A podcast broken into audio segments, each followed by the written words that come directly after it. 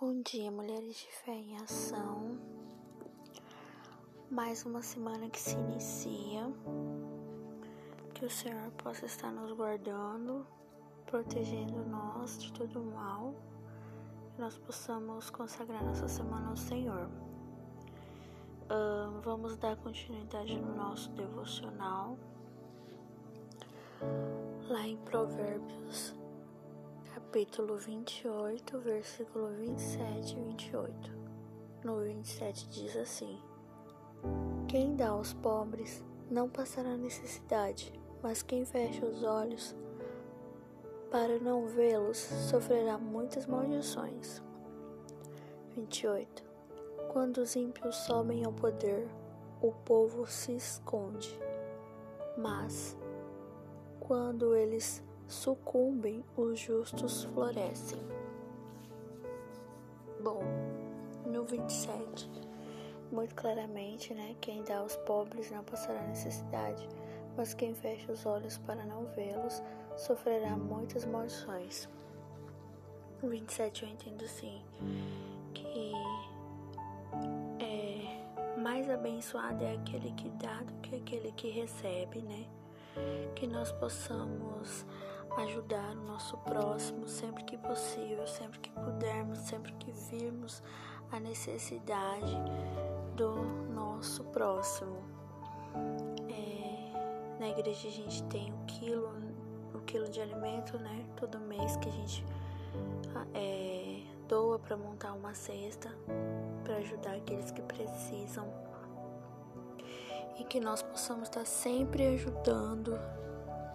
É, aquele que precisa, porque a gente sabe que Deus provê todas as coisas, né?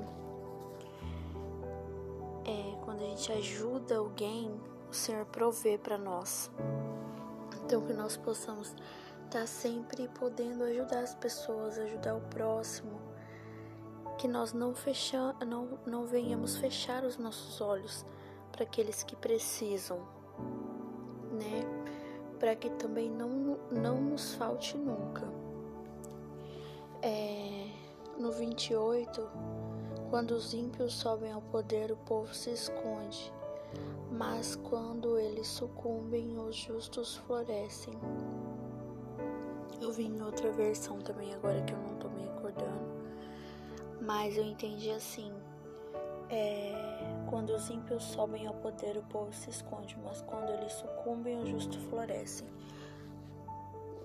Que nós possamos estar orando ao Senhor, pedindo para que Deus dê discernimento e sabedoria às autoridades, ao nosso presidente, que possa para nós, né? Em relação a, ao Covid, né? Vou usar como exemplo sobre as vacinas, que nós venhamos orar, pedir a Deus para que o nosso presidente, as autoridades possam fazer o melhor para que venham liberar as vacinas. É, e fazer aquilo que for melhor para todos nós, né?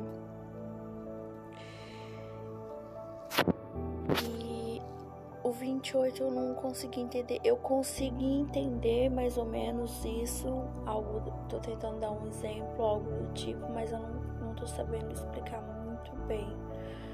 Mas eu entendi assim.